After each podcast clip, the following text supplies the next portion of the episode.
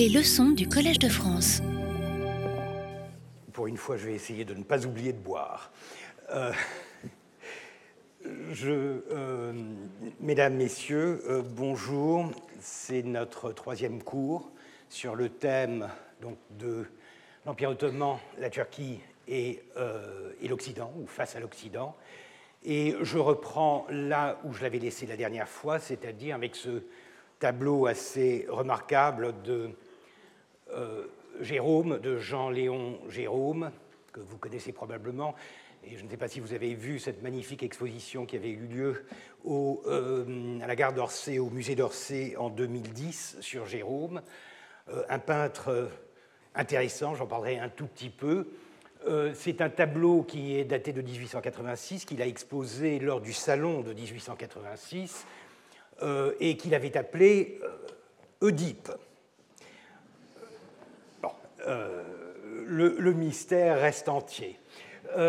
donc, mais, ce qu'il y a de, très particulier à, ce tableau et à l'œuvre de, Jérôme, c'est son aspect extrêmement cinématographique. Euh, je pense, je pense, que là, ça en est un, bon exemple. D'ailleurs, on m'a posé la question la dernière fois et je n'ai pas su y répondre immédiatement. Ce tableau se trouve aux États-Unis, qui sont très friands de Jérôme, euh, en Californie, en fait, dans le château de Randolph Hearst, le fameux magnat de la presse, le grand-père de la fameuse Patricia Hearst, euh, qui avait été enlevée dans les années 70. Et, c'est là que se trouve donc l'Oedipe de euh, de, Jérôme. Euh, Jérôme euh, est un peintre très intéressant. Je ne sais pas si vous avez assisté hier à la leçon inaugurale de Victor Stoïkitsa, qui sera ici dans nos murs pendant une année, une chaire européenne, et qui est un historien de l'art, qui travaille sur l'art européen. Et il a fait une présentation excellente, très intéressante, sur un tableau euh, les fileuses de Velázquez, euh, qu'il a étudié, décortiqué, euh, contextualisé avec une sensibilité d'historien de l'art excellente. C'était une très belle démonstration. Et je suis parfois tenté, notamment avec des étoiles comme celle de Jérôme, de faire quelque chose d'assez similaire, mais je m'en garderai bien. Vous avez remarqué que j'ai le vice de la digression. J'ai la digression facile, je vais essayer de me retenir, d'autant plus que Jérôme est, quand même au cœur de certaines de mes préoccupations. Euh, dans, une période bien plus tardive, la seconde moitié du XIXe siècle, Jérôme est un de ces peintres orientalistes qui ont eu une influence énorme sur la perception de l'Orient euh, par l'Occident, mais aussi sur une certaine perception de l'Orient par lui-même. Et euh, euh, l'un de mes héros, euh, Osman Hamdi Bey, est quelqu'un qui, s'il n'a pas vraiment étudié sous Jérôme, a été fortement influencé par, par son art et qui, par conséquent, a reproduit des stéréotypes, des clichés orientalistes, produisant ainsi euh, un des exemples les plus fascinants de ce qu'on appelle l'orientalisme euh, ottoman.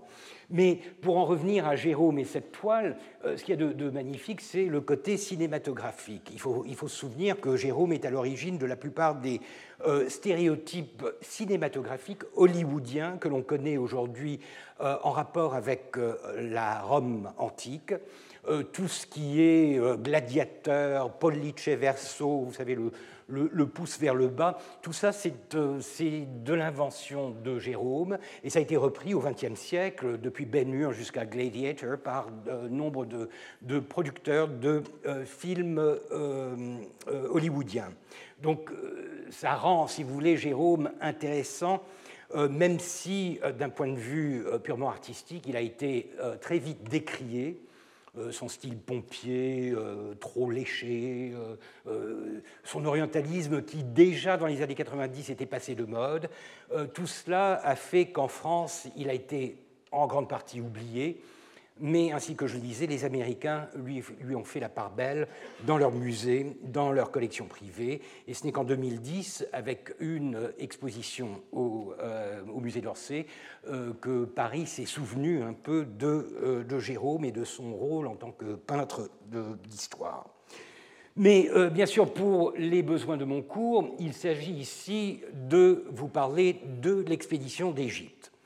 Euh, parler de l'expédition d'Égypte en France, à Paris et au Collège de France, euh, ça n'est peut-être pas très intéressant. Je vous rappellerai, nous avons dans nos murs l'un des plus grands spécialistes de l'expédition d'Égypte, Henri Laurence, mon collègue, professeur au Collège de France, euh, titulaire de la chaire euh, du Moyen-Orient moderne, du monde arabe moderne, et euh, celui qui a le plus écrit sur l'expédition d'Égypte, qui a parlé des origines intellectuelles de l'expédition d'Égypte, qui a parlé du fait que l'expédition d'Égypte était à la source, en quelque sorte, de la connaissance de l'Orient et d'une connaissance que l'on appelle aujourd'hui orientaliste, qui est un mélange de clichés et euh, par conséquent de biais euh, euh, idéologiques, mais aussi d'érudition, d'études, de sciences. Vous vous souviendrez bien sûr de ce que représente la description de l'Égypte, l'ouvrage monumental qui accompagne cette expédition, plutôt qu'il la suit, puisque c'est quelques années plus tard qu'il sera produit, avec justement ce mélange d'orientalisme, comme vous voyez dans le cadre de euh, cet Égyptien moderne accroupi dans un coin d'un temple euh, égyptien. Donc ce méli-mélo du passé et du présent euh, oriental, un peu figé dans le temps, c'est quelque chose que l'on associe facilement avec les, points forts de l'orientalisme.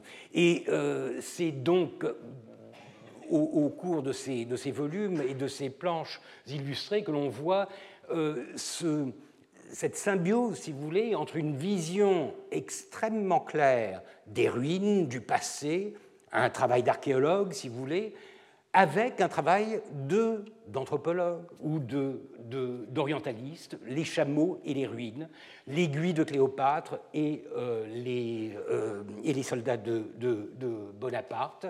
Euh, cette magnifique gravure avec les détails de ce qu'on appelle la colonne de Pompée, ce sont des exemples typiques de ce, recensement du patrimoine égyptien en quelque sorte, et que les Égyptiens eux-mêmes considèrent avec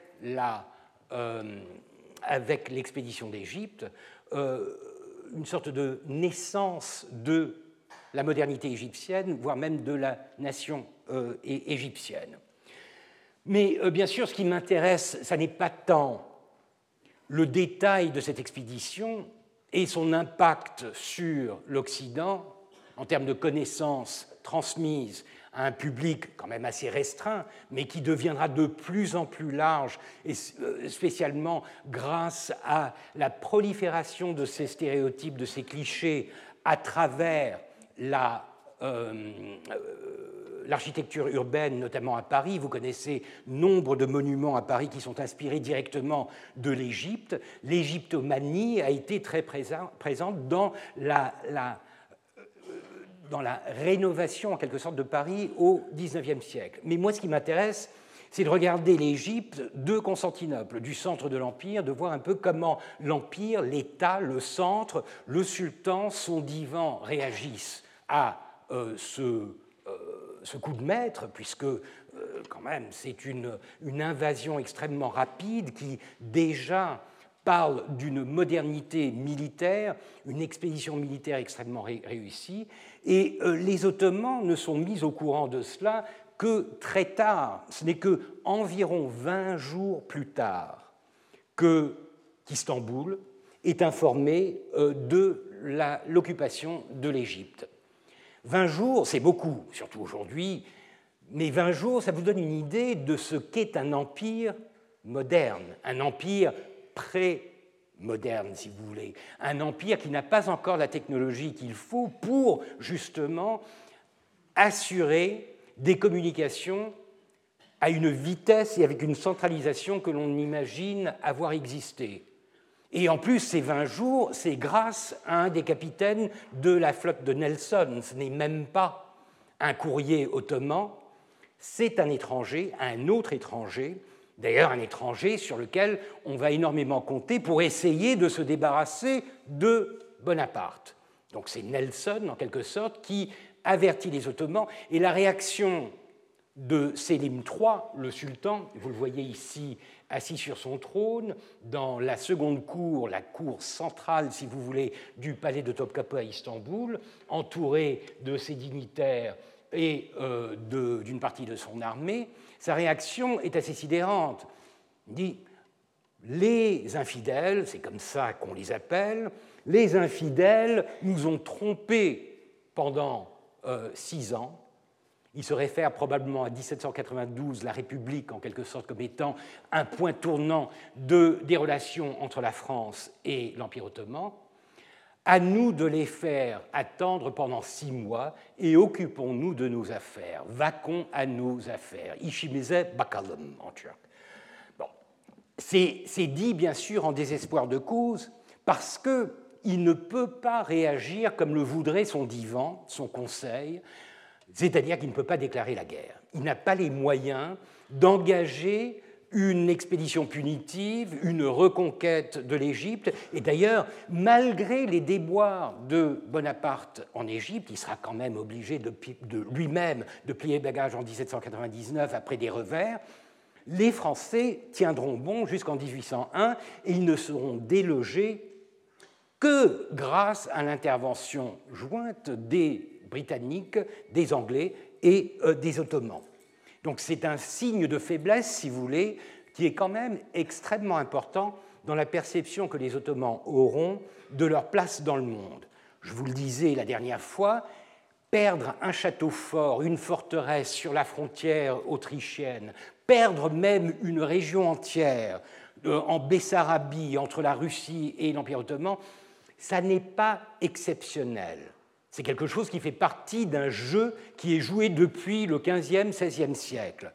Mais perdre le joyau de la couronne, parce que l'Égypte, ça n'est pas rien, c'est l'une des, c'est la province la plus riche de l'Empire, la perdre à un corps expéditionnaire de 300 bateaux et euh, en, en si peu de temps sans même pouvoir réagir, ça, c'est grave, c'est un choc.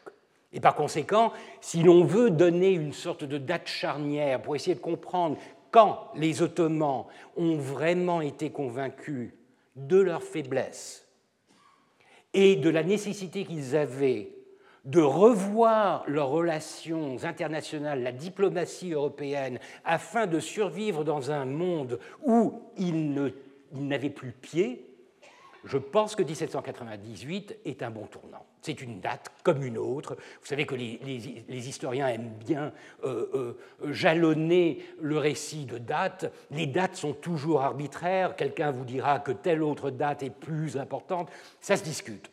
Mais lorsque l'on considère cette, cette vision du rapport de force entre les Ottomans et l'Europe, et notamment la perception de ce euh, rapport de force par les Ottomans, eux-mêmes, je pense que 1798, la claque, la gifle de 1798, l'affront de 1798, le traumatisme de 1798 joue un rôle exceptionnellement important dans cette euh, euh, prise de conscience d'une certaine faiblesse face à l'Europe. Et par conséquent, ce qui m'intéresse vraiment dans cette, euh, expédition d'Égypte, indépendamment du côté fascinant de la découverte, de euh, la, révolution scientifique et de la naissance de l'orientalisme, etc., c'est cela. C'est le fait que c'est un tournant, c'est un moment extrêmement important dans la perception que les Ottomans ont euh, d'eux-mêmes et euh, de cette Europe qu'ils commencent à découvrir ou à découvrir de manière plus euh, systématique. Je vous donnerai un seul exemple de l'impact de cette, cette expédition. C'est un exemple extrêmement symbolique, même marginal, mais il est très parlant parce qu'il est très visuel. C'est celui de l'influence que l'expédition d'Égypte a eue sur un aspect très particulier des transformations ottomanes, l'introduction des décorations à l'européenne. Les Ottomans, on a souvent parlé, je vous ai souvent parlé de l'étiquette ottomane, du protocole, de la manière dont les Ottomans géraient leurs relations diplomatiques avec l'Occident sur un pied d'inégalité ou du moins sur une représentation théâtrale de l'inégalité. La question des décorations, c'est-à-dire des, euh, des prix que l'on donnait aux soldats et officiers méritants, est quelque chose qui, jusqu'au tournant du XIXe siècle, sépare complètement les Ottomans des Européens. Les Européens ont une tradition féodale, médiévale, qu'ils se réinventent, et par conséquent, ils pratiquent l'art de la décoration, les médailles qui remontent euh, aux phalaires, euh, de l'Empire romain, c'est-à-dire à une tradition bien ancrée de la commémoration de certains événements par la frappe de médailles. Vous avez aussi les ordres, les ordres de chevalerie et autres, qui eux aussi sont une invention ou une réinvention d'une tradition médiévale et qui sont très présents dans la manière, notamment au XVIIIe siècle, où l'aristocratie et l'armée en Europe euh, récompensent euh, les euh, officiers, voire même les soldats méritants. Les Ottomans n'ont rien de cela. Les Ottomans ont des, méthodes extrêmement différentes de récompenser la bravoure, la bravitude, n'est-ce pas, comme, cela a été dit, à, récompenser la, bravoure, notamment les polices, c'est-à-dire des fourrures, et ce qui est amusant, c'est que quand vous lisez euh, les descriptions de la réception de quelqu'un que l'on veut honorer euh, d'une, deux, trois polices, vous faites euh, cette, idée assez incongrue d'un pauvre type qui, finit par endosser trois fourrures l'une sur l'autre. Et c'est un peu ce qui se passe, parce que c'est purement symbolique. Et d'ailleurs, pour la petite histoire, sachez que les fourrures dans la tradition ottomane, ce qui est très logique d'ailleurs, euh, se porte à l'envers, ou plutôt à l'endroit, c'est-à-dire que la peau, le poil de l'animal est à l'intérieur. C'est ça qui tient chou. C'est moins joli à voir de l'extérieur, mais euh, d'un point de vue purement rationnel, c'est beaucoup plus intelligent que de porter la fourrure à l'extérieur. Et puis, vous avez d'autres décorations, vous avez des sabres d'honneur, vous avez euh, tout ce qui est joaillerie, si vous voulez, qui récompense par la valeur intrinsèque des objets qui sont donnés qui récompense euh, la bravoure.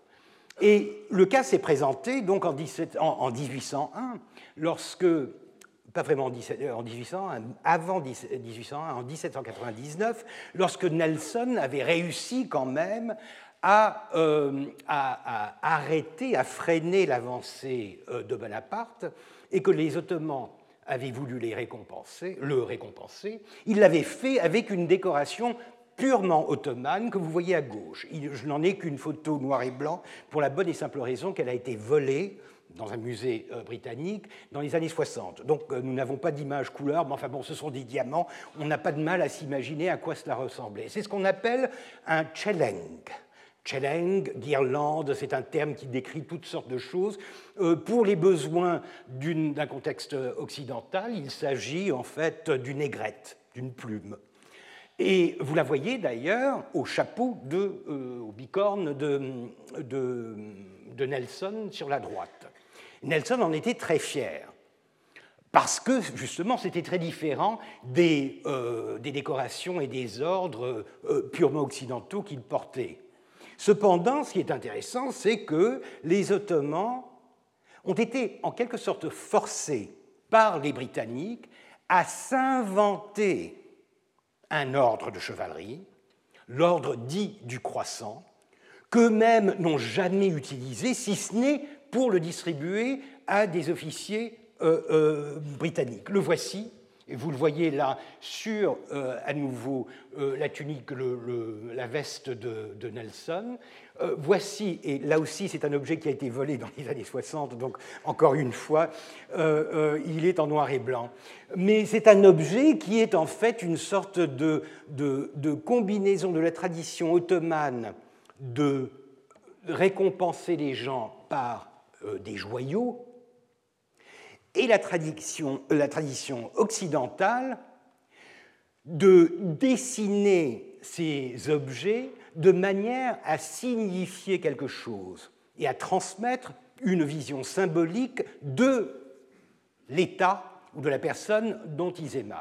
D'où la lune et l'étoile, le croissant et l'étoile. Parce que, contrairement à ce que l'on pense, ce qui est encore aujourd'hui le symbole de la Turquie, et, de bien d'autres pays d'ailleurs qui s'en sont inspirés par la suite, le euh, croissant et l'étoile n'est pas un symbole profondément turc ou ottoman. C'est à la fin du, XVIIIe siècle, justement pendant cette période de euh, modernisation, que les Ottomans ont commencé à utiliser des symboles qui se rapprochaient de la tradition occidentale, notamment dans la marine, puisque c'est dans la marine que le drapeau, l'étendard, a énormément euh, d'importance. Et c'est vers les années 1790 qu'on voit les Ottomans pour la première fois utiliser non des étendards qui sont décorés, disons, de euh, l'épée à double tranchant ou à deux pointes de Ali, ou à des inscriptions coraniques comme euh, la profession de foi, comme c'est encore le cas en Arabie saoudite, mais par un nouveau symbole un nouveau symbole qui est directement lié au fait qu'il était déjà associé avec eux par les Occidentaux. Le croissant, souvent combiné avec l'étoile.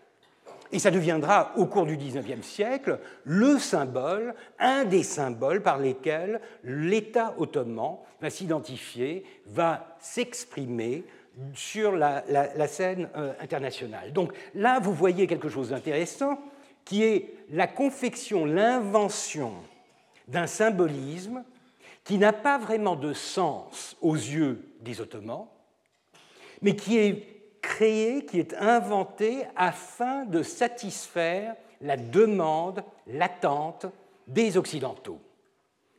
Et c'est le cas aussi de cette première médaille ottomane. Et vous voyez avec euh, le 1801 qu'elle fête, en quelque sorte, elle célèbre la reconquête de l'Égypte, encore une fois, une médaille qui fut distribuée en or et en argent aux officiers et aux soldats de l'armée britannique pour les récompenser de cette aide qu'ils avaient fournie à l'Empire ottoman pour reconquérir euh, l'Égypte euh, envahie par euh, Bonaparte. Ce qui est intéressant, c'est que pas un officier ottoman, pas un soldat ottoman ne la recevra. C'est un produit, c'est un symbole, on dit généralement bon pour l'Orient, bon pour l'Occident. C'est exactement l'inverse, c'est-à-dire qu'on produit quelque chose qui n'a d'autre but que de satisfaire l'attente de son interlocuteur, en l'occurrence les Occidentaux. Et ce, jusque dans les années 1820. Ce n'est que vers la fin des années 1820 que les Ottomans commenceront à pratiquer pour eux-mêmes cet art ce symbolisme qu'ils avaient non pas hérité, mais tout simplement copié sur les Occidentaux et que les Ottomans, les officiers, les euh, dignitaires ou même les soldats ottomans euh, commenceront à arborer des décorations locales, des décorations ottomanes. D'ailleurs, à tel point que, euh, vers la fin du XIXe siècle, les les, dignitaires ottomans sont reconnaissables à leur poitrail couvert de médailles étrangères et locales. Euh, ils ressemblent souvent à des sapins de Noël. Donc euh, voici un exemple concret, un, un, exemple visuel qui vous donne une idée de la nature de cette relation. La relation qui met les Ottomans dans une situation de besoin, en quelque sorte, de ce soutien occidental, et les Occidentaux qui, par ce moyen, imposent aux Ottomans une certaine manière de faire, de voir, de représenter les choses. C'est un début d'occidentalisation qui, contrairement à ce que l'on voit au XVIIIe siècle, n'est plus une sorte de curiosité dont on se sert pour agrémenter tel ou tel palais. Là, on voit bien qu'il y a un fondement politique, qu'il y a une volonté politique qui est encore plus forte du côté de l'Occident, de transformer la manière dont les choses se font euh, dans cet empire. Revenons à Mahmoud Raif Effendi. Vous vous souviendrez de cet auteur ottoman qui euh, avait publié en 1798, justement quelques semaines avant l'expédition d'Égypte, avait publié en français, il le publiera en, allemand en 1803, ce fameux tableau des nouveaux règlements de l'Empire ottoman. Un ouvrage que j'avais euh, en partie analysé et j'avais souligné le fait que cet ouvrage est remarquable par son, désir de conquérir un lecteur occidental, puisque une des particularités de ce livre, c'est qu'il n'existe pas en turc. Un historien, Kemal Beydilli, dans les années 90, a retrouvé dans les archives un texte turc qui semble être l'original de ce qui, une fois traduit en français, donnera cet ouvrage. Seulement, je ne suis pas persuadé que ce soit vraiment le cas d'un original traduit en français. Il y a de fortes chances que ce soit un texte turc traduit du français. C'est-à-dire que la version originale, dès le départ, ait été conçue en français, et je vous avais montré certains termes, notamment la politique, qui apparaît dans cette préface, que je, jugeais pratiquement intraduisible en turc. Et c'est surprenant, mais le texte turc que l'on a découvert sur le tard, et qui donc est un texte manuscrit qui n'a jamais été publié, n'a pas de préface. La préface n'y apparaît pas. Est-ce que cela confirme mes doutes? Probablement, je ne sais pas.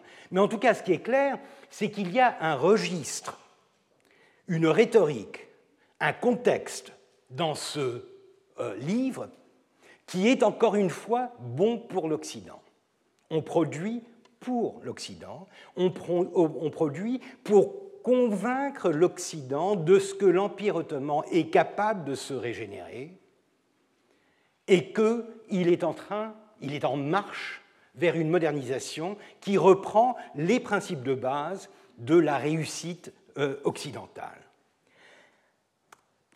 Ce Mahmoud Raif Effendi est l'auteur, en 1803, donc euh, cinq ans plus tard, d'un second ouvrage qui, cette fois-ci, est un peu l'inverse de son tableau des règlements, puisque cette fois-ci, il s'agit d'un ouvrage traduit du français ou de l'anglais, on n'est pas encore tout à fait sûr, et publié en turc, imprimé à Istanbul, à Üsküdar, euh, dans cette, cette imprimerie euh, nouvellement reconstituée et rattachée à euh, l'école impériale du génie.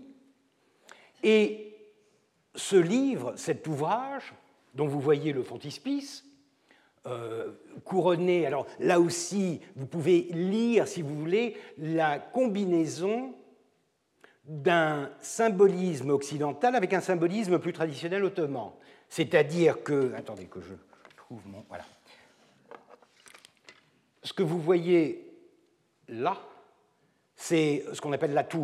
C'est le chiffre, le monogramme, c'est le nom du sultan, qui change avec chaque sultan, qui est qui reste tout aussi illisible d'un règne à l'autre, mais c'est l'essence, si vous voulez, de la représentation de l'État dans la tradition ottomane, du moins jusqu'au XIXe siècle, puisque l'Empire, c'est le sultan.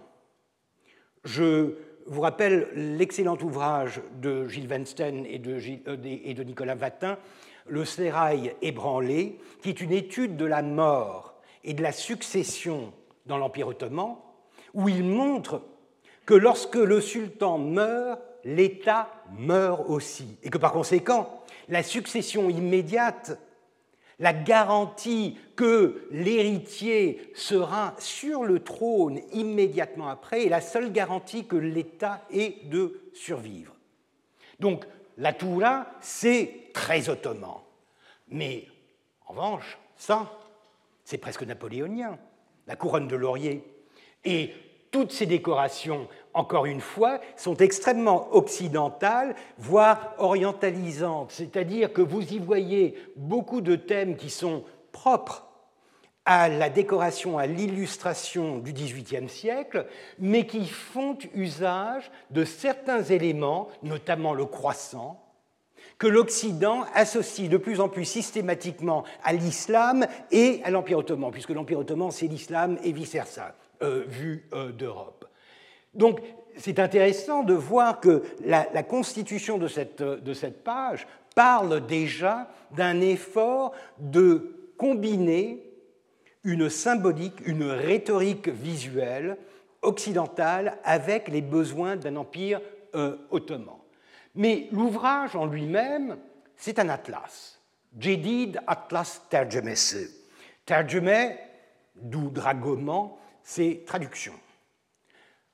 Jedid, c'est nouveau. Atlas, bon, c'est un atlas. Le nouveau atlas, le nouvel atlas traduit, ou la traduction du nouvel atlas. C'est un ouvrage qui, euh, en fait, est une, traduction d'un ouvrage publié en 1793 euh, par, euh, comment s'appelait-il, William Faden. C'est un, atlas, c'est un atlas dernier cri, puisqu'il est daté de 1793. Et Mahmoud Raif Effendi s'est attelé à la tâche de traduire ce, cet atlas. Alors, vous vous souviendrez que nous avions vu d'autres exemples d'atlas ottoman, notamment la publication en 1730 de l'Atlas minor par, dans sa traduction par Kiratib Chelebi, euh, par Ibrahim Muteferika lors de cette révolution de l'imprimerie dans les années 1720. Ceci donc fait suite en quelque sorte à cette tradition, mais avec une perfection qui est surprenante. C'est-à-dire que si vous superposez l'image de l'atlas de euh, Mahmoud Raif Effendi et celle de l'atlas de euh, Faden, vous voyez que ça correspond absolument. C'est une copie conforme. Mais là, contrairement au tableau des règlements, il s'agit de produire quelque chose pour un public ottoman. Donc tout est en ottoman, tout est en turc, avec des caractères arabes.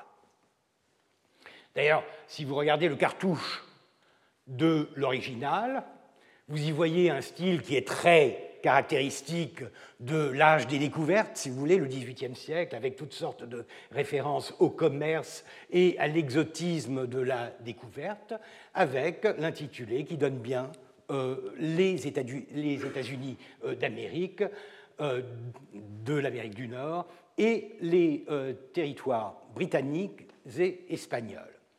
En turc, c'est plus succinct.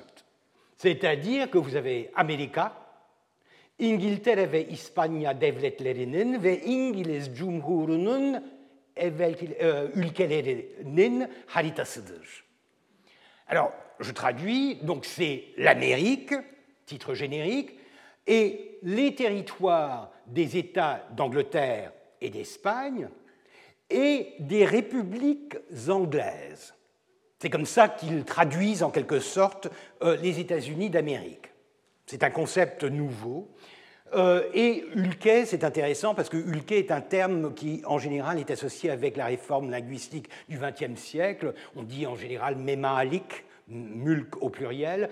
Ulke, c'est du turc. C'est vraiment du turc euh, profond, si vous voulez. Et Haritasıdır, c'est la carte de. Bon, un cartouche qui, en gros, traduit, en plus simple, euh, euh, le, cartouche original. Seulement, c'est donc un exemple typique, un exemple, un excellent exemple d'un effort intellectuel, scientifique, cartographique de copier et par conséquent de diffuser dans un contexte tout autre, un contexte étranger, les avancées scientifiques de l'Europe. Et ainsi que je vous le disais, dix ans d'écart entre l'original et la copie, c'est très bien au XVIIIe siècle. C'est pratiquement du euh, contemporain.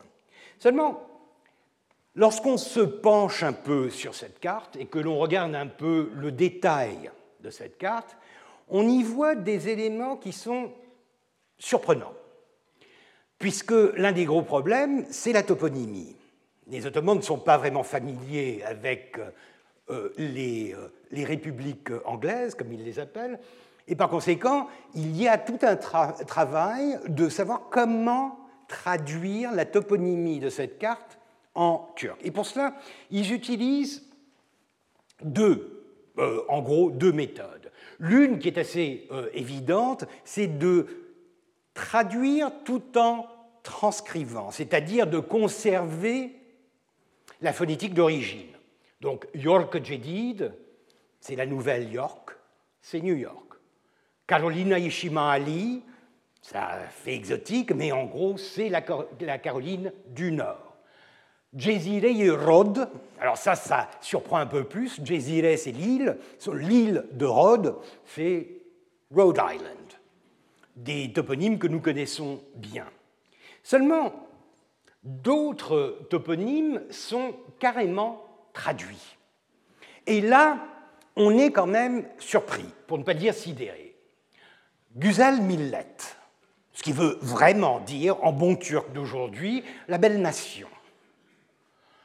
Bara Adalazı. Alors, Bara, Ba, des, îles, euh, pardon, euh, j'ai oublié de traduire ça en français, c'est les îles des vignes. Euh, le lac de l'ours blanc, Beyaz Ayegele. Les îles de la robe, Entari Adalazı. L'île longue, Uzunada. L'île de grâce, Kirin Adase, Korkuburnu, le, le, nez littéralement, donc le cap de la peur, Bulbul Kalesse, ce qui fait rêver quand même, c'est le fort du rossignol, et Kokmushso, c'est l'eau qui pue. Il n'y a pas d'autre manière de le dire. Eh bien, lorsque vous regardez à quoi cela correspond, la belle nation, c'est les Indiens, c'est la nation indienne que les Américains à cette époque-là appellent la Fair Nation of Arkansas, de l'Arkansas.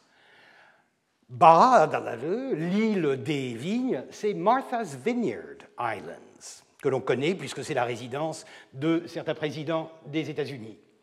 Le lac de l'ours blanc, c'est effectivement le White Bear Lake. Alors, les îles de la robe, c'est Waste Coast, euh, Waistcoat euh, Islands, c'est euh, carrément la, jaquette. Et l'île longue, on s'en doutait, c'est Long Island, tout près de, New York. L'île de grâce, c'est Providence Key. Vous savez peut-être que les, îles au sud du côté de la, Floride s'appellent des keys, c'est un terme local. Le cap de la peur, c'est Cape Fear. Et les deux derniers rajouts, ce sont des rajouts francophones c'est effectivement le fort Rossignol en Nouvelle-Écosse et la rivière Puante au Québec. Elle existe. C'est un toponyme. Alors c'est amusant. Alors c'est amusant et euh, mon, objectif n'est pas de, vous amuser. Disons que mon, objectif n'est pas simplement de vous amuser avec cette toponymie un peu euh, euh, fantaisiste, c'est de réfléchir à ce que cela représente vraiment. Mettez-vous à la place d'un navigateur ottoman euh, qui voudrait faire usage de ce nouvel atlas. À quoi vous sert de savoir que la rivière puante ça veut dire Kokmushu Ou savoir que l'île longue, Long Island, se traduit par Uzunada? Ça n'a aucun sens. Ce qu'il vous faut, c'est un repère, ce sont des références qui in situ, lorsque vous serez en train de naviguer dans les eaux des républiques anglaises, vous permettront de vous retrouver, ne serait-ce qu'en baragouinant la manière dont tel ou tel nom est prononcé. Il y a donc un problème essentiel, c'est celui que c'est une traduction qui n'a aucune véritable utilité. C'est une traduction, dans le sens le plus pur du terme, c'est-à-dire qu'on traduit parce que traduire, c'est traduire, mais on ne se pose pas la question de savoir pourquoi on traduit ou pourquoi on ne devrait pas traduire dans certains cas et conserver la phonétique afin de permettre un échange une fois dans ces eaux-là. Et l'explication, c'est bien sûr que le, problème de base, c'est qu'il n'y a pas de navigateur ottoman dans l'Atlantique. Et que par conséquent, l'objectif de cet atlas n'est pas vraiment de fournir à certaines personnes, notamment des navigateurs, des marins, un outil de navigation, mais simplement d'avoir traduit quelque chose. C'est ce qu'on ce appelle en anglais une checklist. Avez-vous un atlas? Oui. Avez-vous un atlas récent? Oui. Et vous avez donc une sorte de cahier des charges, et ça c'est quelque chose de très typique de la modernisation, de l'occidentalisation au XIXe siècle. Beaucoup des efforts qui sont faits vers la production d'objets de textes, d'outils modernes, se font uniquement pour les avoir et pas forcément pour s'en servir. Pas forcément euh, avec euh, en tête l'idée de la manière dont cette information, de la manière dont ce texte pourra être utile. Et pour vous expliquer de quoi euh, je veux parler, permettez-moi de vous montrer un autre texte, pratiquement contemporain, de 1812.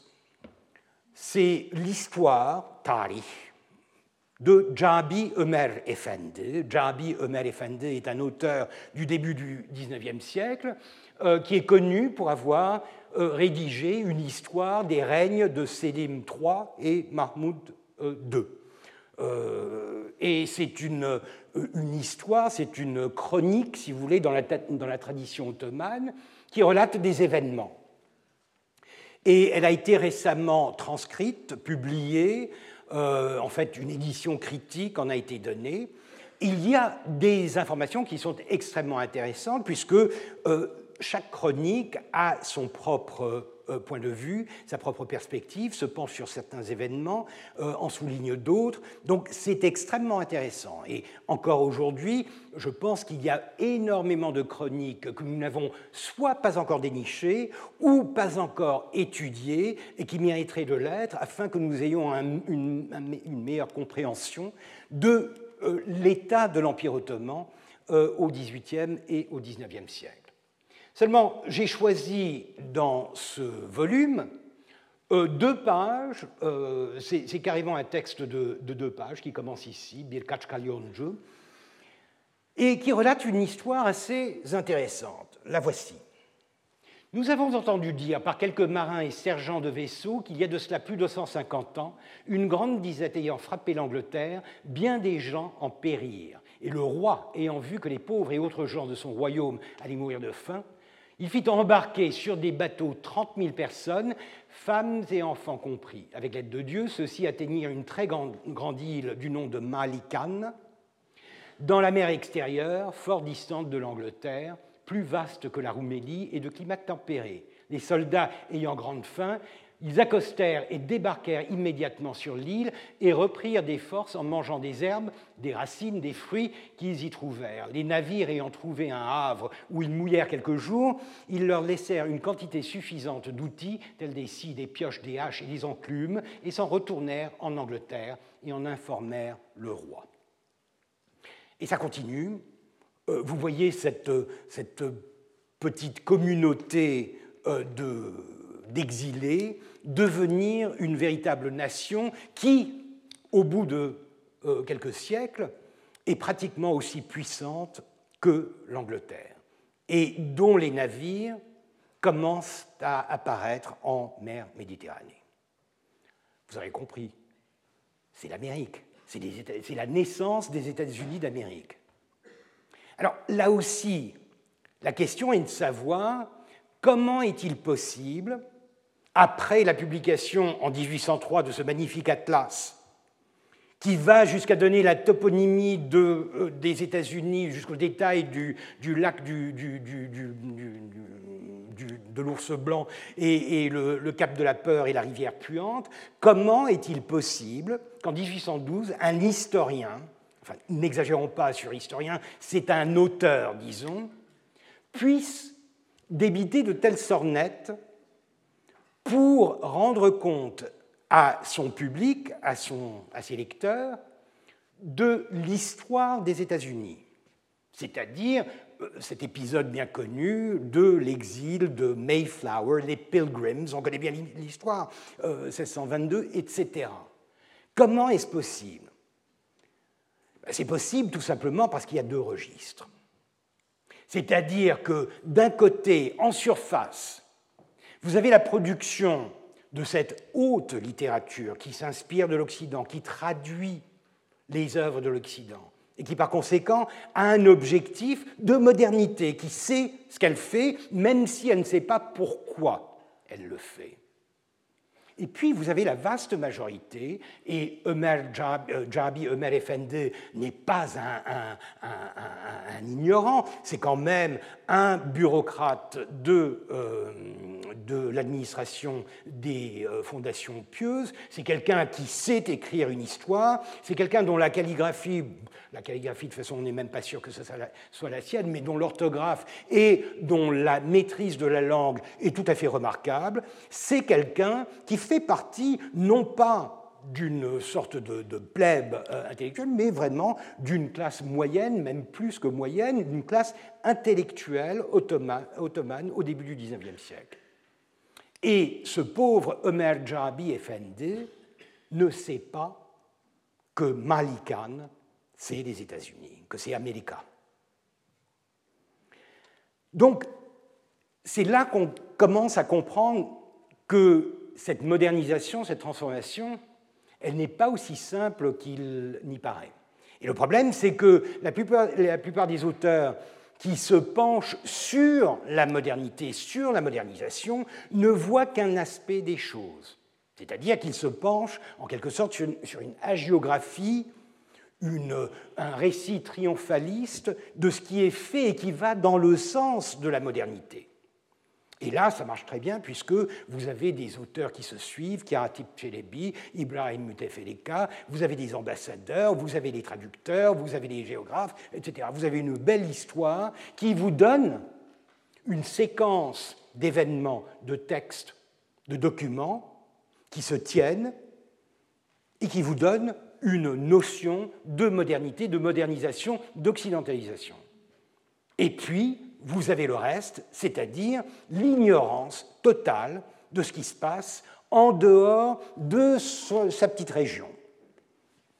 Istanbul pour certains, une province pour l'autre, l'incapacité, et cela vous fait comprendre que le problème, l'existence de ces deux registres, est due au fait que cette érudition, ces textes euh, que nous, étudions si souvent, ils finissent par s'accumuler, mais ne se diffusent pas.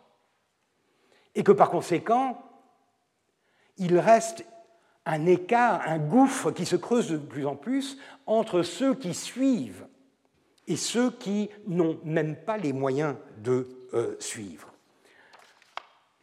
Évidemment, c'est quelque chose qui est universel. On a lu dernièrement que 9% des Français pensaient, croyaient que la Terre était plate. Donc, il faut bien sûr euh, tout reprendre dans un certain contexte. Mais là, si vous essayez de comprendre un phénomène de transformation, il faut regarder sur tous les bords, il faut essayer de comprendre comment ça marche, mais aussi comment ça ne marche pas, et essayer de faire la part des choses. Et critiquer comme je l'ai fait dans le cas de Mahmoud euh, Raif Effendi, même les cas où on a l'impression que ça marche bien, c'est-à-dire cet atlas qui, en gros, ne sert à rien. Un atlas qui remplit un vœu pieux, celui d'avoir traduit un atlas que l'on considère être le dernier cri en matière de géographie, mais qui, en fin de compte, s'arrête là reste un exercice stérile dont les applications, dont les implications pratiques restent absolument nulles. Alors, bien sûr, en restant dans le contexte de cette découverte de l'Amérique, l'historiographie turque est fière de pouvoir arborer en, 1513 cette carte de l'Amérique, de l'Afrique, c'est une sorte de map monde de l'Atlantique, si vous voulez, avec euh, l'Amérique du Sud, l'Amérique du Nord, l'Afrique, euh, l'Espagne ici. C'est cette fameuse carte qui a, été découverte dans les années 20 dans les, euh, les dépôts du palais de Topkapi à Istanbul et qui est attribuée, avec raison, à Piri un navigateur et cartographe ottoman, qui en 1513 aurait dessiné cette carte à partir d'une carte de Christophe Colomb qui est aujourd'hui perdue. Ce qui donne énormément d'importance à ce document pour les cartographes, pour les historiens de la cartographie, puisque c'est en quelque sorte la reconstitution d'un maillon manquant dans la tradition cartographique occidentale. Et bien sûr, l'historiographie turque jubile à l'idée d'avoir une sorte d'effet pionnier dans un contexte de cartographie essentiellement occidentale. Donc Piri Reis, pionnier de la cartographie mondiale, est un ottoman. On dit un turc, parce que, n'est-ce pas, l'historiographie nationaliste euh, fait l'amalgame entre tout ce qui est ottoman et tout ce qui est euh, euh, turc.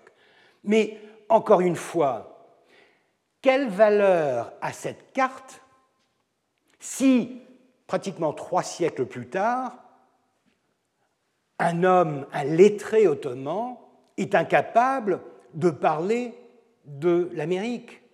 Et a une sorte de, légende de Malikan comme représentant cette île découverte par les Anglais euh, je ne sais combien de temps avant.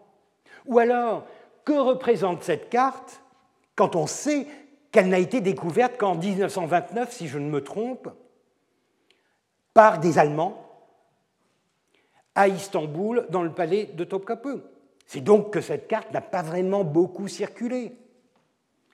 D'autres exemples, alors là c'est le, détail de cette carte qui est effectivement extrêmement intéressante. Donc encore une fois, il faut faire la part des choses, c'est-à-dire que vous avez un document qui en lui-même est extrêmement intéressant, qui est novateur, qui a sa place dans une généalogie de l'histoire de la cartographie, mais quand vous le replacez dans un contexte ottoman, vous avez du mal à le relier à une succession, à une lignée, à une généalogie de connaissances euh, parmi les Ottomans.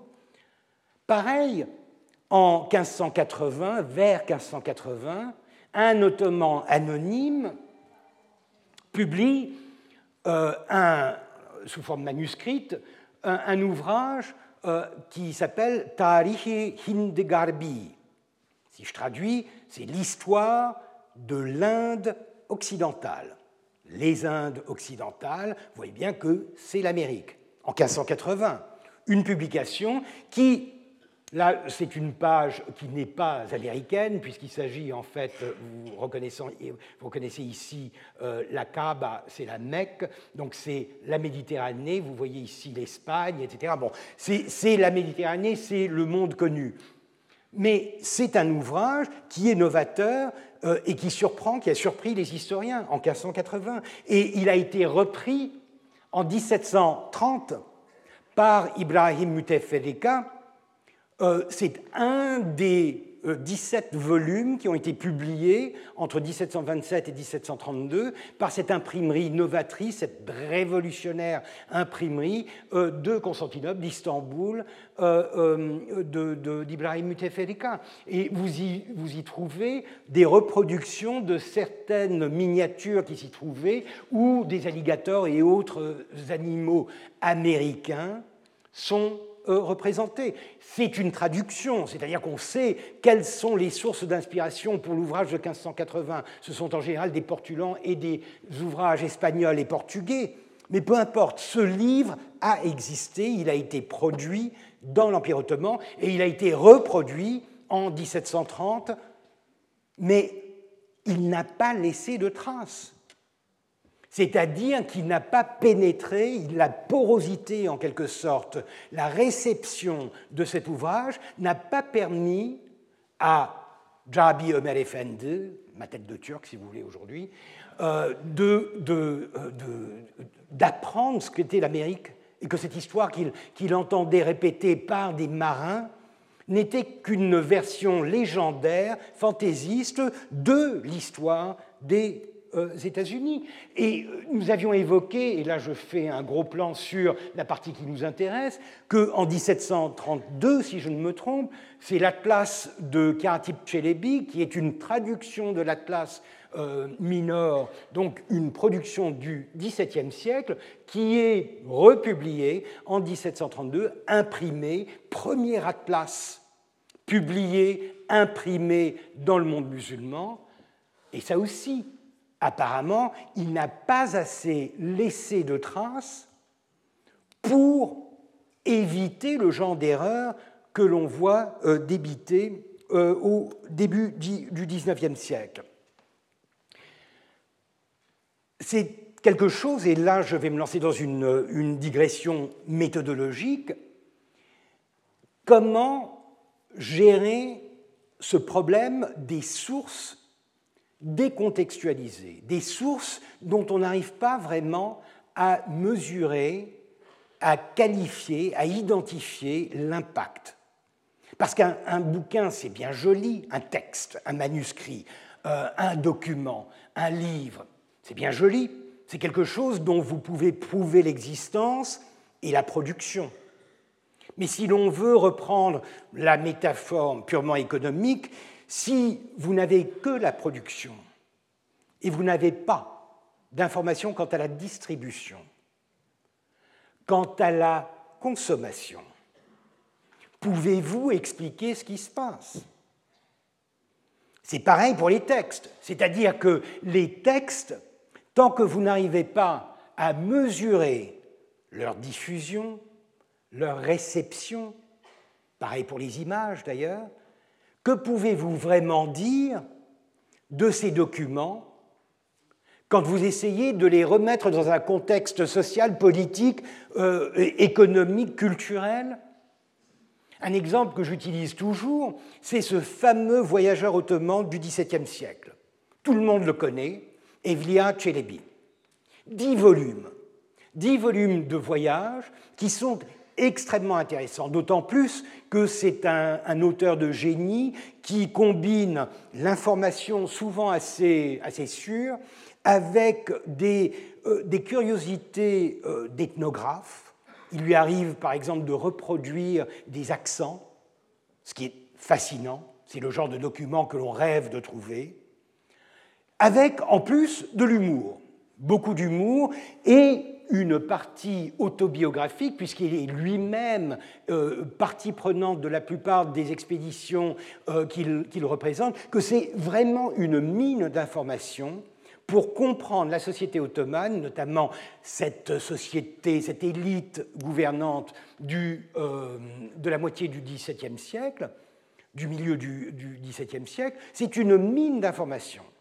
Seulement, voilà, Evliya Çelebi, n'a été découvert qu'au XIXe siècle, le texte, par Hammer von Purgstall, un orientaliste allemand, l'auteur de l'histoire de l'Empire ottoman qui a fait fureur euh, pendant tout le XIXe siècle et qui est encore une source extrêmement solide euh, de l'histoire événementielle euh, de l'Empire ottoman. Un orientaliste donc qui, en fouillant dans les bibliothèques de euh, Constantinople a découvert ce manuscrit. On en connaît, si je ne me trompe, que cinq ou six exemplaires, ce qui déjà euh, vous donne une idée de sa circulation. On ne le retrouve pas dans les inventaires après décès du XVIIe ou du XVIIIe siècle. Les inventaires après décès sont une source exceptionnellement riche de la culture notamment quand il s'agit de, livres, puisqu'ils sont en général répertoriés dans le plus grand détail, et vous arrivez, euh, si vous avez la patience, à, décortiquer des inventaires pour vous faire une idée de ce que lisaient les Ottomans d'un certain statut. Il n'y apparaît pas. Alors bien sûr, il a été produit au XVIIe siècle, je ne remets pas en question l'existence de d'Evliya Çelebi, Mais que faire d'un auteur, d'un ouvrage, aussi parfait qu'il puisse être, lorsqu'on n'arrive pas à l'ancrer dans la réalité du XVIIe siècle du point de vue de la réception, du point de vue de la lecture? C'est un problème de taille. Et le problème, ça n'est pas tant qu'il est souvent insoluble, mais qu'on n'en tient pas compte. Encore une fois, en histoire, ce qui, compte, ça n'est pas de pouvoir répondre à tous les questionnements, de répondre à toutes les, les questions, toutes les interrogations, mais de se les poser et lorsqu'on analyse un texte, de le faire avec la connaissance des limites ou des défauts qui caractérisent telle ou telle source. Or, si vous regardez un peu la manière dont euh, Elia Chelebi est utilisé, c'est en général d'une manière extrêmement neutre, c'est-à-dire qu'on ne pense pas au fait qu'il n'était probablement pas lu au XVIIe siècle par ses contemporains ou par ses euh, successeurs au XVIIIe siècle. Et par conséquent, on en retire ce qui compte pour l'historien euh, au, niveau de l'information la plus simple, c'est-à-dire les événements, les informations factuelles. Les... C'est bien, mais ce n'est pas une histoire de la culture, de la lecture, de l'ouvrage, de la pensée. Comment faire? Encore une fois, je n'ai pas de réponse, mais on peut déjà commencer par se rendre compte du problème et par conséquent prendre ces textes avec des pincettes et ne pas se lancer, par exemple, comme le font beaucoup d'historiens turcs, dans une sorte de comparaison entre Evliya Çelebi, que l'on juge être bien meilleur que tous ses contemporains occidentaux. Puisque ça n'a pas vraiment de sens. D'abord parce qu'il y a des voyageurs extraordinaires au XVIIe siècle, et c'est là que ça commence vraiment, mais d'autre part parce que le véritable problème, ça n'est pas de comparer un texte avec un autre, mais de comparer un phénomène avec un autre. Et là, il faut remettre en question le fait que du côté ottoman, on en a un. Enfin, il y a, quelques autres exemples, ils, sont, euh, ils sont extrêmement rares. Et du côté occidental, on, est submergé par un nombre époustouflant de voyageurs qui souvent se répètent, se copient, etc. Bon. Mais il y en a plein. Et par conséquent, vous pouvez, si vous le voulez, et c'est ce que des gens comme Stéphanie Racimos euh, ont fait, par exemple. Vous pouvez utiliser cette masse d'informations pour étudier le voyage, c'est-à-dire ne pas réduire euh, ce document à une source d'information directe de l'existence ou non de tel puits ou de telle euh, colonne dans je ne sais quel village, mais vous posez la question de ce qui fait bouger ces gens comment ils perçoivent l'extérieur, voir s'il y a des modes, s'il y a des... Souvenez-vous de l'excellent ouvrage de Paul Hazard, 1936, La crise de la conscience euh, européenne, où l'un des chapitres, justement, où il parlait de cette transformation de la conscience européenne, euh, était rattaché à la découverte de l'autre à la découverte de l'autre monde, que ce soit l'Égypte, la Chine, le Japon ou l'Empire ottoman, à partir du XVIIe siècle comme raison fondamentale pour une remise en, question de son propre monde et par conséquent du début, en quelque sorte, de cette crise de conscience qui va donner naissance en grande partie euh, aux Lumières. Alors, vous ne pouvez pas faire ça avec Evliya Çelebi puisqu'il est seul et que par conséquent, vous ne pouvez pas généraliser sur un cas unique. Alors, c'est un problème insoluble, puisque vous avez en gros le problème de base de la documentation historique. D'une part, la source unique qui devient douteuse du fait de sa nature anecdotique, et de l'autre, vous avez les sources sérielles qui se répètent et qui, par conséquent, vous donnent la possibilité de contrôler, d'utiliser une méthode critique d'analyse pour voir si tel ou tel élément de cette série est vraiment différent ou pas, s'il se fond dans la masse, s'il correspond à une tendance, ou si au contraire, il s'en distingue. Et c'est là que vous commencez à avoir une vision très intéressante des choses. Encore une fois, je ne cracherai pas sur Evliya Chelebi, c'est excellent, c'est un texte excellent. Mais du point de vue de l'historien qui veut aller au-delà de ce que ce bon Evliya Chelebi veut bien dire, il voudrait replacer ça dans un contexte intellectuel, mental, culturel, social, c'est extrêmement frustrant. On n'arrive pas à euh, dépasser. Et en plus, encore une fois, l'illusion des grands textes est un danger permanent. Et pas que dans le contexte euh, ottoman. dans le contexte ottoman, je dis souvent à mes, à mes étudiants à Istanbul que si l'on retirait au XVIe siècle l'architecte Sinan, au XVIIe siècle, euh, Evliya Çelebi, euh, au XVIIIe siècle, euh, je sais pas, l'artiste Levni, par exemple, et au XIXe siècle, le euh, Jevdet Pacha ou Osman Hamdi, on n'aurait plus d'histoire. Et bien sûr que c'est une exagération, mais c'est un moyen de souligner le fait que nous avons tendance à utiliser et à réutiliser de manière sempiternelle les mêmes sources parce que ce sont les meilleures et parce que ce sont les plus parlantes. Mais c'est là qu'est le problème, parce qu'une fois que vous avez décortiqué ces sources, et en plus, si ces sources, vous n'arrivez pas à les arrimer, à les amarrer, à les ancrer dans un contexte de lecture, de transmission, de généalogie, vous êtes perdu. Ce sont des anecdotes. Et encore une fois, ce n'est pas qu'un phénomène ottoman. Je vous rappelle le travail excellent qui a, été fait par ce, grand historien de, des Lumières, euh, euh, des Lumières françaises, euh, américain, Robert Darnton, Robert Darnton, pour, les intimes, que vous connaissez peut-être, pour sa production incroyablement riche sur le livre et la lecture et la censure au XVIIIe siècle en France.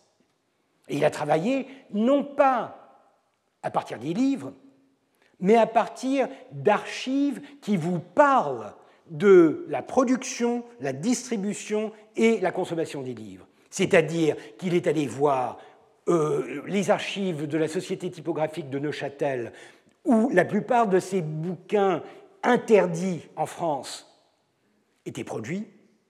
Il a vu la correspondance de cette société typographique avec le public et avec les revendeurs de ces ouvrages. Et bien sûr, il a eu recours à ce qui est une des plus riches informations sur la circulation euh, de, des livres, la police, les archives de la police et de la censure. Et par conséquent, lorsqu'il parle de la diffusion, de la circulation, de la lecture des livres en France au XVIIIe siècle, il nous montre bien que les plus lus n'étaient pas Voltaire ou Rousseau, mais des ouvrages, des, des auteurs aujourd'hui complètement oubliés, qui faisaient un peu de tout, y compris de la science-fiction, beaucoup de pornographie, mais qui tous étaient d'une manière ou d'une autre reliés à ces auteurs, aux philosophes de la lumière, et qui par conséquent contribuaient en quelque sorte, mais d'une manière euh, souvent extrêmement tordue, à la propagation, à la dissémination des idées nouvelles parmi un public de lecteurs de plus en plus euh, large. Et ça, c'est très important, puisque, encore une fois, cela ne veut pas dire que Voltaire ne mérite pas d'être lu, ou que Voltaire n'a pas sa place dans le panthéon des philosophes et des auteurs du XVIIIe siècle, mais c'est simplement un rappel que la haute littérature, cette production que l'on reconnaît parce qu'elle a été canonisée, n'est pas forcément celle qui est, par ses contemporains, la plus lue et que par conséquent, si on veut vraiment se pencher sur un phénomène de lecture, il faut aller voir, non pas à la source, mais à la fin, voir ce qu'il arrive d'un ouvrage produit à telle date, une fois qu'il est distribué ou censuré et ensuite qu'il parvient à un certain lectorat, à un certain euh, public. Et lorsque vous transposez la richesse euh, des études de Downton dans le contexte du XVIIIe siècle ottoman, ou même du XIXe siècle, où nous n'avons même pas une, idée claire du nombre de, euh, volumes produits euh, lorsque l'imprimerie reprend du poil de la bête au XIXe siècle, nous ne savons pas quel est le nombre d'ouvrages qui sont publiés. Nous avons une liste d'environ 30 000 euh, titres, mais étaient-ils vraiment lus Étaient-ils censurés à la source? Nous ne savons pas assez comment cette production était consommée, comment cette production était reçue, perçue. Et par conséquent, nous pouvons dire toutes sortes de choses sur les auteurs, sur les idées qui inspiraient les auteurs, et encore à condition de faire un bon travail de lecture des généalogies possibles de ces ouvrages, mais quand il s'agit de voir la réception, la compréhension, l'impact de ces textes, sans compter que en général, on se focalise uniquement sur les textes en turc, oubliant que la moitié de la population n'était pas turcophone, mais parlait l'arménien, le grec euh, ou le ladino, vous comprenez à quel point le défi est grand si l'on veut vraiment se pencher sur une, une, compréhension de la manière dont cette société se transforme à la force des textes et de la dilution de ces textes euh, sous euh, toutes sortes de euh, formats. Et maintenant, je passerai à l'autre aspect de, de, cette question. J'ai établi une sorte de différence entre le APAX ou le, le, document unique et le document sériel, l'anecdote et, et, le sériel. Il y a aussi la différence entre un document où vous pouvez prétendre entendre une voix une vraie voix, et le document qui, par la forme, du fait de sa nature, est beaucoup plus conventionnel et par conséquent a beaucoup moins de chances de vous rendre une perception réelle des mentalités qui informent cet ouvrage et la société qui les produit, qui les consomme. Reprenons l'exemple de Mahmoud Raif sa préface. Faut-il la prendre au pied de la lettre? Faut-il la lire comme une sorte d'autobiographie? Pas du tout. Le texte est un texte bon pour l'Occident, et Mahmoud Raif est en train de donner exactement ce qu'il est attendu de lui, c'est-à-dire d'expliquer pourquoi ce texte a été produit, et il est probable que plus de la moitié de ce qu'il y dit est en fait un vœu pieux ou alors tout simplement une confirmation de ce qu'il voulait prouver. Tandis que vous avez des textes autobiographiques qui sont beaucoup plus directs. Encore une fois, dans un contexte ottoman, on est privé de certaines euh, euh, catégories de textes qui sont si riches, si productives dans la tradition occidentale. Je veux dire, je parle des procès-verbaux. Les procès-verbaux, c'est fascinant. Les procès-verbaux, c'est quelque chose qui vous permet, et vous pouvez remonter euh, jusqu'au Moyen Âge dans certains cas, ce sont des documents qui vous permettent de reconstituer une conversation ou un discours avec très peu de distorsion probablement.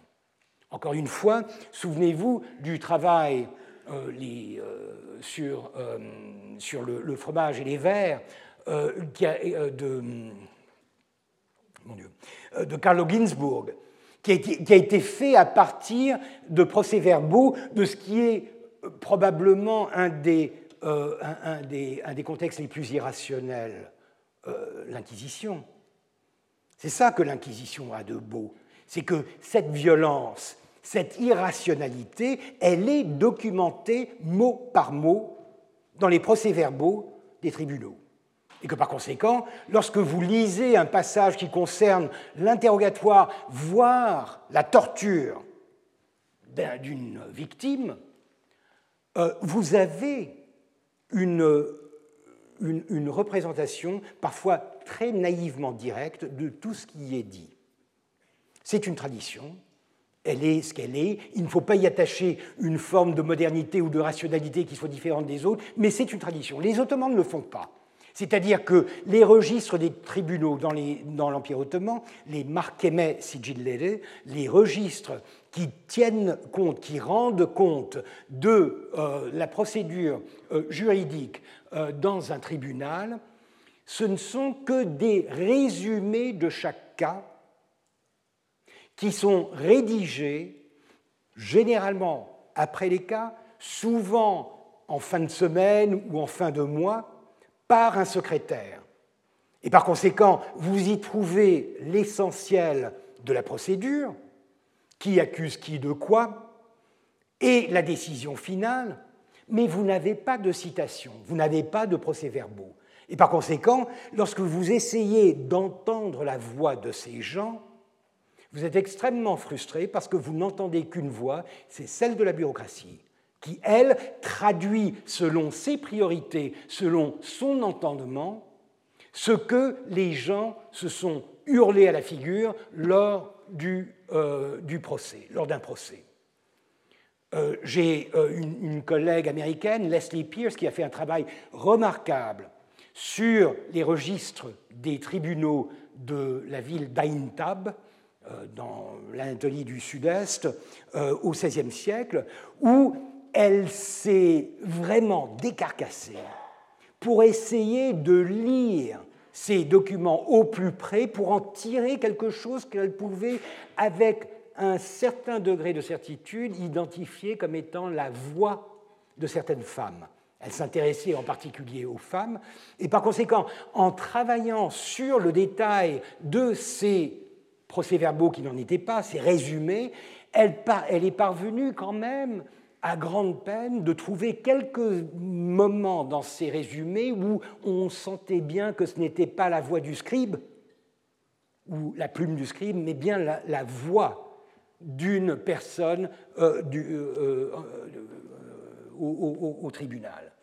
Mais jusqu'à la fin du XIXe siècle, les Ottomans n'utiliseront pas cette arme magnifique qu'ont les historiens, euh, celle euh, du procès verbal. Et par conséquent, ce qui est extrêmement difficile, c'est de trouver des documents que vous puissiez vraiment identifier comme étant une sorte de représentation de la pensée directe d'un individu. J'en ai quelques-uns, et là, euh, bien sûr, on tombe dans l'anecdote, puisque chaque document est pratiquement unique. Vous parlez d'une correspondance qui n'est même pas suivie. Vous n'avez pas le genre de correspondance comme elle est si présente au XVIIIe et au XIXe siècle en, Occident, entre amis, entre intellectuels, entre...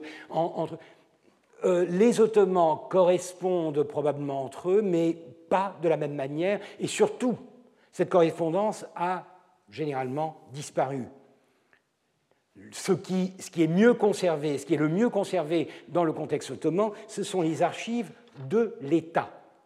Et ça, bien sûr, c'est tout sauf de la sincérité. L'État ment par définition, et quiconque est confronté à l'État ment aussi. Sinon, si, si, on commençait à faire de l'histoire économique à partir des déclarations d'impôts, par exemple, notamment en Turquie, on aurait une vision quelque peu biaisée de la véritable fortune euh, des euh, masses euh, des, populations turques. Donc c'est le problème des archives d'État. Cependant, tout en haut, au sommet, au fait de la puissance, vous avez quand même un, individu dont la parole est tellement sacrée qu'elle est retenue dans, dans sa forme originelle. C'est le sultan ce qu'on appelle un Hatte Humayun, c'est-à-dire un décret impérial ou une écriture impériale, c'est un type de document qui a été soumis à l'approbation du sultan et par conséquent au-dessus duquel on voit une inscription de la main du sultan jusque dans les années 1830, de la main du sultan, où le sultan s'exprime directement sur la question qui lui est posée. Et ces documents sont très intéressants parce que justement, le sultan n'a pas de complexe. Le sultan n'a pas de retenue. Le sultan n'a pas besoin de se demander s'il va être publié, s'il va être relu, il, il se lâche, comme on dit. Et par conséquent, vous avez là des textes qui sont souvent extrêmement directs, extrêmement vivants, qui vous donnent une idée, bien sûr, pas du, de l'ottoman moyen, mais d'un ottoman qui, tout en étant au sommet de l'État, reste intellectuellement assez proche de la moyenne. Ce ne sont pas des Lumières, ce ne sont pas des, des grands scientifiques, ils sont parfois poètes, mais bon, donc c'est un discours assez direct qui est très intéressant. Et dans le contexte qui nous intéresse, il y a un euh, document qui me plaît particulièrement, c'est celui-ci, c'est un Hat Humayun, mais cette fois-ci, ce n'est pas vraiment une réponse à, un placé, à une, demande qui lui a été faite, c'est tout simplement une note du sultan à son vizir. C'est un, euh, on, on, appellerait ça un SMS aujourd'hui, un courriel. C'est un document, un tout petit document par lequel il informe son vizir des choses suivantes. Alors le voici en turc à gauche. Bilim Vezilem, mon bon vizir. C'est comme ça qu'on s'adresse à son vizir quand on en a un. Et euh, je traduis, je lis la, euh, la traduction. J'ai été charmé par les présents de l'empereur de France. J'ai particulièrement aimé son portrait. En m'envoyant son portrait, il fait preuve d'une grande amitié et d'affection à mon égard. Tu ne le sais pas, toi, mais en Europe, il est d'usage d'échanger des portraits entre amis. Je suis ravi de ce geste et j'ai moi aussi fait faire un portrait. C'est un grand tableau et je l'enverrai à mon ami l'empereur. Bon. Alors le texte, pourquoi est-ce qu'il est intéressant? Il est intéressant parce que, déjà, je vous le disais, il est décomplexé. C'est un texte très direct, il n'y a pas de fioriture. Il informe son vizir simplement du fait qu'il a reçu un tableau de l'empereur. Euh, je pense que vous avez deviné de quel empereur il s'agit. Euh, c'est donc Napoléon. Euh, et, c'est en 1800. C'est après 1804. On ne sait pas exactement, il n'y a pas de date malheureusement.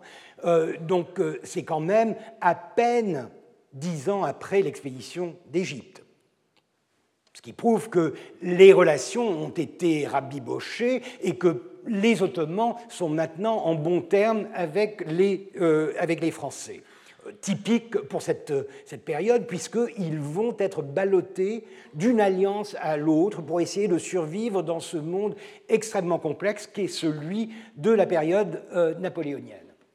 Mais ce qui me plaît particulièrement, c'est euh, cette naïveté presque enfantine du gosse qui a reçu un, cadeau qui lui plaît.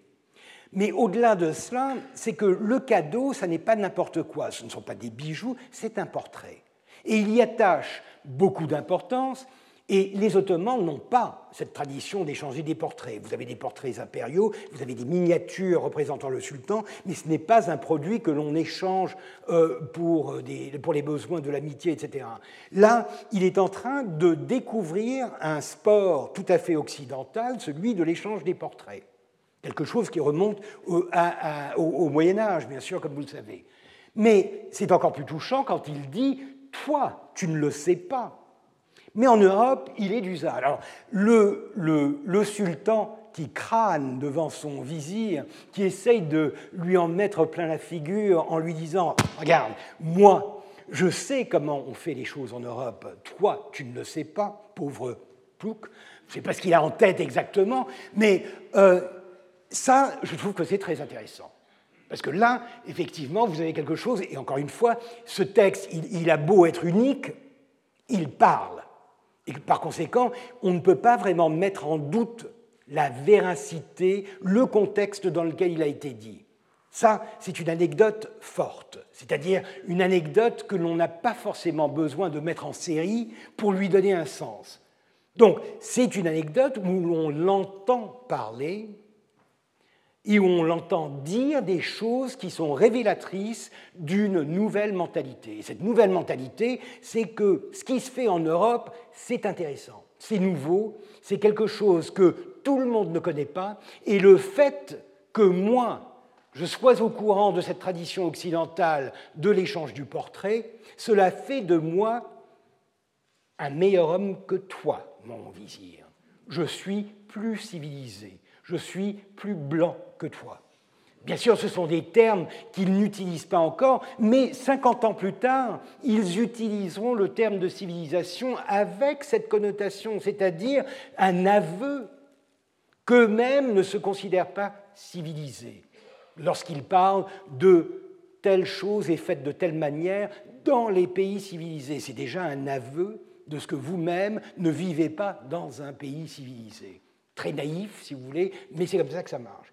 Et ce tableau, ce portrait, malheureusement, on n'a pas celui de, de, Napoléon, il, a disparu, euh, peut-être après 1814-1815, on s'en est débarrassé au palais de Topkapi, mais en revanche, on a non pas l'original, mais une copie de celui de Sélim, celui qu'il destinait justement à euh, Napoléon et qui a fini à l'ambassade de France à Thérapia et qui a brûlé avec ce bâtiment, mais dont on avait fait une copie que voici.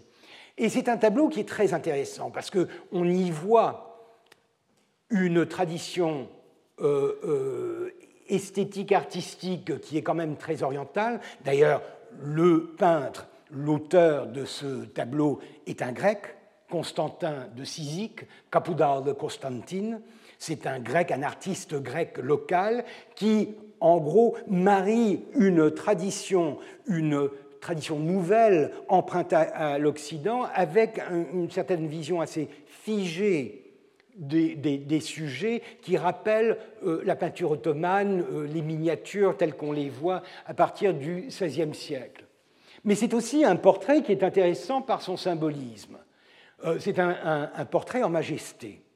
C'est-à-dire que déjà, il regarde l'auteur, il regarde. C'est un, portrait très personnel, ce qui n'est pas le cas des euh, miniatures qui en général sont beaucoup plus génériques. Mais surtout, c'est un portrait qui fait usage de toutes sortes de symboliques. Euh, pardon, d'abord la toura, c'est-à-dire le symbole de la puissance, de l'identité du sultan, mais aussi de l'État. Donc c'est l'équivalent, si vous voulez, des fleurs de lys pour les Bourbons, c'est euh, l'équivalent du sceptre et de la couronne, c'est l'équivalent des abeilles pour euh, Napoléon. C'est une symbolique qui ici est devenue décorative à la manière de l'Occident. C'est ça qui est intéressant. C'est-à-dire que faire un tableau qui représente la Toura, c'est quelque chose que vous ne verrez pas sur des représentations des sultans euh, dans les siècles précédents ou au début du XVIIIe siècle. Là, il en fait usage à l'occidental avec une mise en exergue, si vous voulez, de sa propre identité, avec en plus le petit croissant et l'étoile, qui est quelque chose, encore une fois, qui est une innovation qui va dans le sens de l'attente des Occidentaux de voir dans une représentation de l'identité ottomane cette fameuse, euh, ce, croissant et cette, euh, et cette étoile. Et bien sûr, il n'a pas de sceptre, si vous comparez ça avec les, tableaux, les portraits royaux euh, de Louis XIV, Louis XV, etc. Bon, vous n'avez pas le sceptre, vous n'avez pas le manteau d'hermine, quoique vous avez une fourrure, une pelisse ottomane qui fait office d'hermine. De, mais ce qui est intéressant, c'est que vous y voyez, euh, dans la petite euh, étagère, plein d'objets qui, eux, sont très significatifs et qui correspondent exactement à ce dont je vous parle depuis le début de ce cours. C'est-à-dire qu'en haut, de, part et d'autre du petit globe terrestre, vous avez euh, empilé, car c'est comme ça que l'on conserve les livres et les manuscrits dans un contexte ottoman, vous avez empilé les publications de l'imprimerie impériale de Constantinople, les publications des années 1727 à 32, ces publications dont je vous ai parlé, donc le Jihad Numa, etc., tous ces ouvrages qui ont été publiés euh, par euh, Muteferika. Vous avez une horloge occidentale, et on sait que les Ottomans sont très friands de euh, d'horloges, de pendules et, de montres depuis quelque temps, mais en particulier au XVIIIe siècle. N'oublions pas que le père de Rousseau, le, Rousseau, était horloger à Constantinople. C'était son boulot, c'était son euh, et il vendait des horloges aux, Ottomans. Et puis vous avez une longue vue, l'observation, la navigation, et vous avez euh, ce qu'on appelle écritoire, c'est-à-dire une, une boîte qui contient tous les outils du calligraphe, du scribe, euh, des références directes à une identité qui veut se centrer autour de la science, de l'écriture, de, euh, la, de la modernité, de tout ce que l'on associe avec cette transformation qui est en train d'avoir cours euh, dans l'Empire ottoman à cette époque-là. Voilà donc une image parmi tant d'autres qui parle d'un désir de comme pour Mahmoud Raif Effendi, de donner un message à l'Occident et de prouver que l'on n'est plus cette, euh, cette, cet oiseau exotique euh, de l'orientalisme, mais qu'on fait partie de ce nouveau monde et qu'on est en train de se mettre, mettre à la page de la modernité en utilisant les outils nécessaires pour cet exercice. Si on s'en sert vraiment ou pas, c'est une autre question, mais encore une fois, dans un premier temps, on est bien sûr de les exposer afin de faire passer le message à son interlocuteur. Merci beaucoup. Euh, excusez-moi, euh, à partir de la semaine prochaine, je vais essayer, euh, apparemment il y a moyen de faire ça, de vous donner accès à certains documents des documents d'époque. Euh, parfois, il est amusant de, regarder un peu à quoi ressemble l'original des documents que, euh, que j'évoque ici. Euh, donc, à partir de la semaine prochaine, je vais demander au service technique de la, du Collège de France euh, de se servir de ma page, de la page de mon cours, euh, pour euh, y attacher des documents, généralement des PDF ou des JPEG, qui auront trait à certains aspects. Comme ça, notamment lorsque nous parlerons du Tanzimat, etc., vous aurez le loisir de lire les textes en entier. D'ailleurs, je ne pousserai pas le vice jusqu'à vous donner des textes en, turc. je, je choisirai bien sûr des documents en français, mais qui parfois sont des traductions contemporaine de documents turcs d'une certaine importance. Merci. Retrouvez tous les contenus du Collège de France sur www.colège-2-france.fr.